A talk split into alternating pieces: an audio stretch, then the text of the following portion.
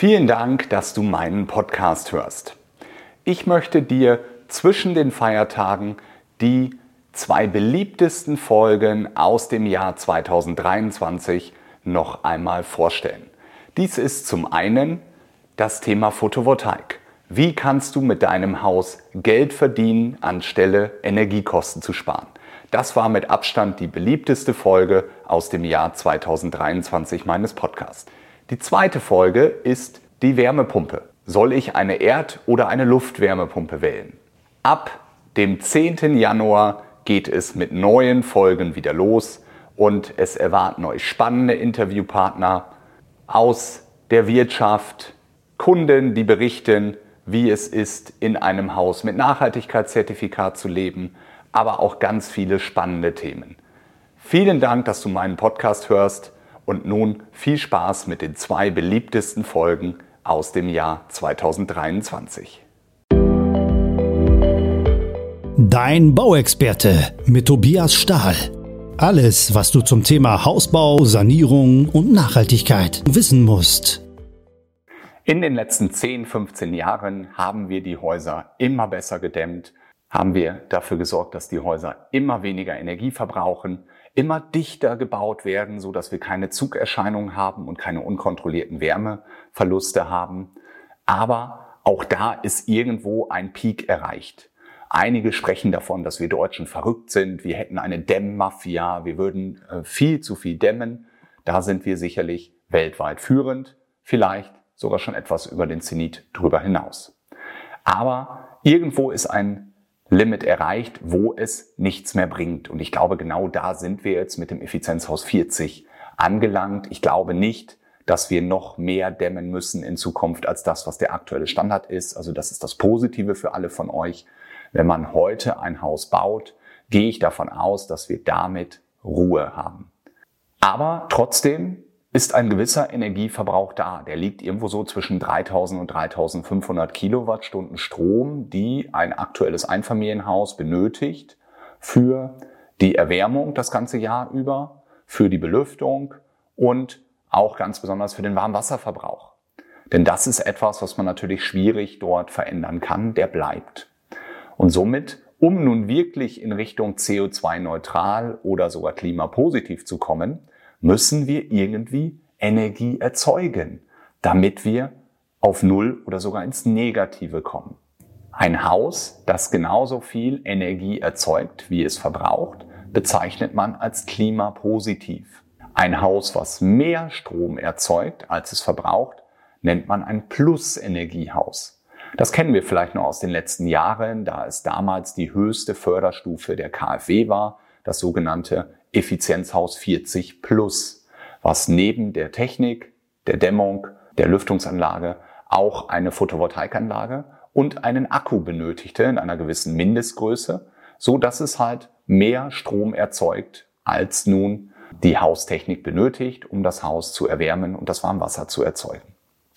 Somit ist die erste Frage, wie groß sollte eine Anlage sein, damit sie auch optimal für die Zukunft ist und ich nicht in wenigen Jahren diese erweitern muss? Die einfache Antwort ist so groß wie möglich. Warum ist das so?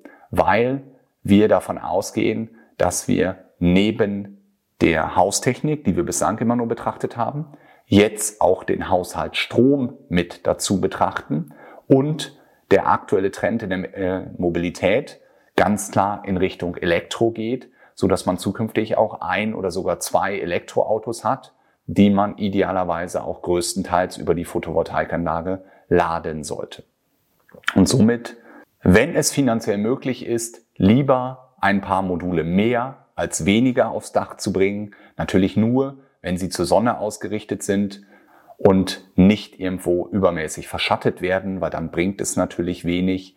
Und um das Ganze einfach zu beantworten, bei einer direkten Südausrichtung sollte die Anlage mindestens 7 Kilowatt Peak haben, weil das in Deutschland dazu führt, dass man so knapp 7000 Kilowattstunden Strom produziert übers Jahr gesehen. Und das ist etwas mehr als ein Einfamilienhaus benötigt für die ganzen Haustechnik und für den Haushaltsstrom. Das heißt, damit dürfte sich ein Haus klimapositiv im Betrieb nennen. Wenn man jetzt allerdings auch noch ein Elektroauto fährt und damit, sagen wir mal, 15.000 Kilometer im Jahr privat fährt, dann wären das noch einmal circa 3000 Kilowattstunden Strom, was man benötigt. Denn ein Elektroauto verbraucht im Schnitt circa 20 Kilowattstunden Strom pro 100 Kilometer Reichweite. Dementsprechend sollte die Anlage mindestens 10 Kilowatt Peak sein, weil sie dann bei einer optimalen Südausrichtung circa 10.000 Kilowattstunden Strom erzeugt. Und das ist, wie gerade schon gesagt, genau das, was man benötigt, um auch mit einem Elektroauto noch einmal 15.000 Kilometer fahren zu können. Wenn man nun nicht eine optimale Ausrichtung hat, also nicht eine direkte Südausrichtung, sondern zum Beispiel das Haus genau um 90 Grad gedreht ist, nach West und Ost, sollte man circa 20 Prozent mehr an Modulen verlegen, also eine 20 Prozent größere Anlage verbauen, um wieder den gleichen Stromertrag zu haben. Aber was ist denn überhaupt die optimale Ausrichtung? Und sollte ich mein Dach wirklich danach drehen und optimal nach der Sonne ausrichten?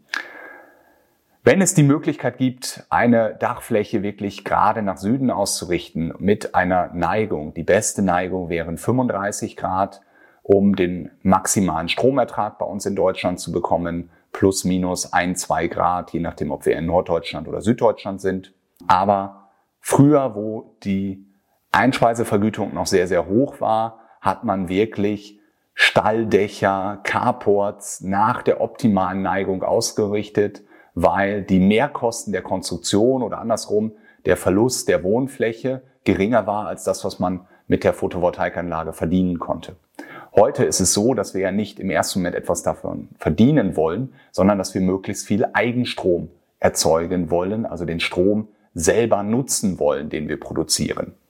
Und dementsprechend würde ich jetzt nicht das Haus danach ausrichten, würde aber schon schauen, wenn es die Möglichkeit gibt, dass man natürlich die Dachflächen so positioniert, und nicht unbedingt verschattet, dass man möglichst viel Photovoltaik aufs Dach bringen kann. Und dort ist die eine Möglichkeit, das direkt nach Süden auszurichten. Das führt zu dem höchsten Ertrag, führt aber auch zu der Glockenkurve, die wir kennen. Das heißt, im Mittag wird sehr viel Strom produziert, im Morgen und Abend wenig. Wenn wir das Ganze jetzt nach Ost und West ausrichten, dann wird die Kurve um einiges flacher. Bedeutet aber auch, dass wir morgens eher Strom produzieren und abends länger Strom produzieren.